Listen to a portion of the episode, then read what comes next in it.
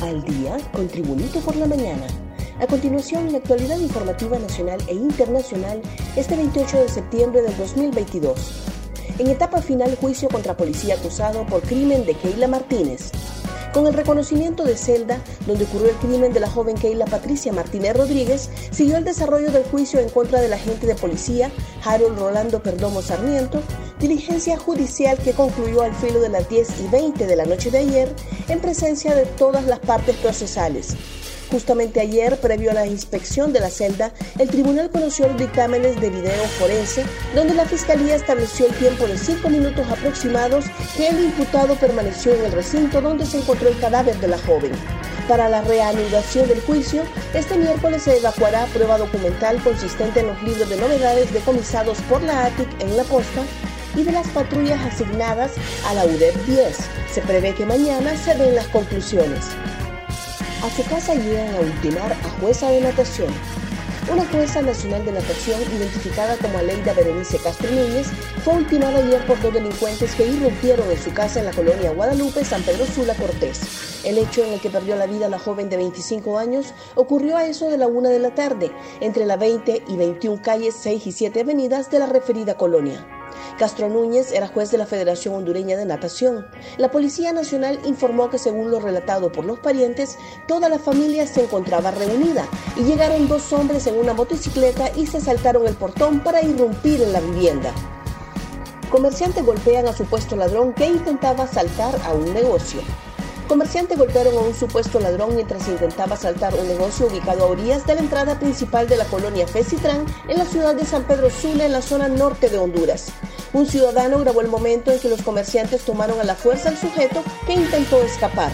En el video se observa cuando uno de los ciudadanos lanza una bofetada al supuesto asaltante, cayendo al suelo y levantando polvo. Después el hondureño se le sube a la espalda. Un repaso al mundo con las noticias internacionales y Tribunito por la mañana. Con vientos de 250 kilómetros por hora, Ian se acerca a la costa oeste de Florida. El huracán Ian, reforzado con vientos de 155 millas por hora, correspondientes a la categoría 4, se acerca a la costa oeste de Florida a una velocidad de 9 millas, que se reducirá antes de tocar tierra. En un boletín especial emitido a las 7 horas, el Centro Nacional de Huracanes de Estados Unidos avisó que el huracán está a unas 65 millas al suroeste de Punta Gorda, en el suroeste de Florida. En el gráfico de trayectoria, la zona de impacto se sitúa más al norte, en la bahía de Tampa. Embajada de Estados Unidos llama a sus nacionales a abandonar de inmediato Rusia. La Embajada de Estados Unidos en Rusia ha pedido a sus ciudadanos que abandonen de inmediato este país, según se desprende de un comunicado publicado en la web de la legación diplomática. Los ciudadanos de Estados Unidos no deben viajar a Rusia y aquellos que residen o viajan a Rusia deben salir del país de inmediato, mientras haya opciones limitadas de viajes comerciales, dice la nota.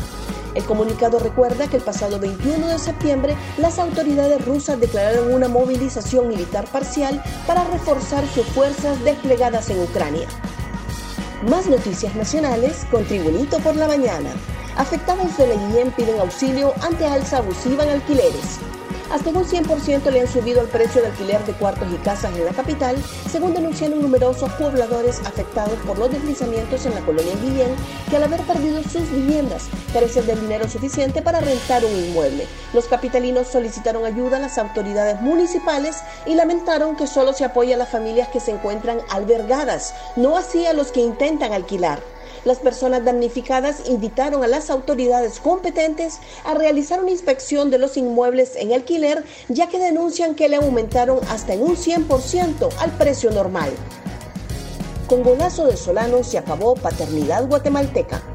Sin jugar un brillante partido, la bicolor hondureña derrotó 2 por 1 a una Guatemala que se fundió al final del partido y que perdonó cuando pudo liquidar a Honduras. Guatemala se había adelantado con gol de Darwin Lom, pero Honduras empató con autogol de Nicolás Samayoa y sentenció el mismo con golazo de cabeza de Edwin Solano.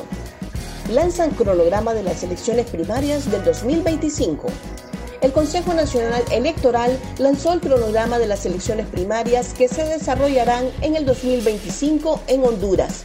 Las mismas están previstas para que se desarrollen el 9 de marzo del 2025.